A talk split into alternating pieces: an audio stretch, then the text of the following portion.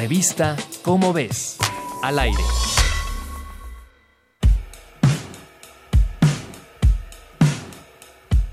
Se sabe que a grandes profundidades de la Tierra ocurren movimientos sísmicos e imperceptibles que hasta hace tiempo eran desconocidos, pero que ahora pueden monitorearse con equipos sismológicos muy sensibles. Para Víctor M. Cruz Atienza y Carlos Villafuerte, del Instituto de Geofísica de la UNAM, y Harsha Bat, de la École Normale Supérieure de Paris, puede existir una relación entre estos llamados terremotos silenciosos y los temblores tectónicos.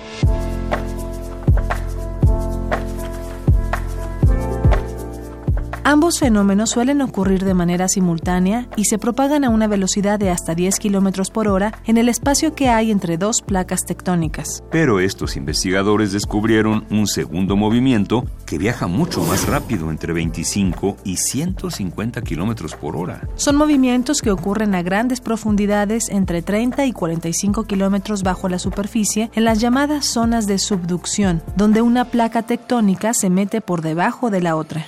De acuerdo con los resultados de la investigación publicados en la revista Nature Communications, estos sismos lentos podrían estar relacionados con los de la superficie, lo que podría abrir la posibilidad de predecir, aún con más tiempo de anticipación, los temblores de la superficie.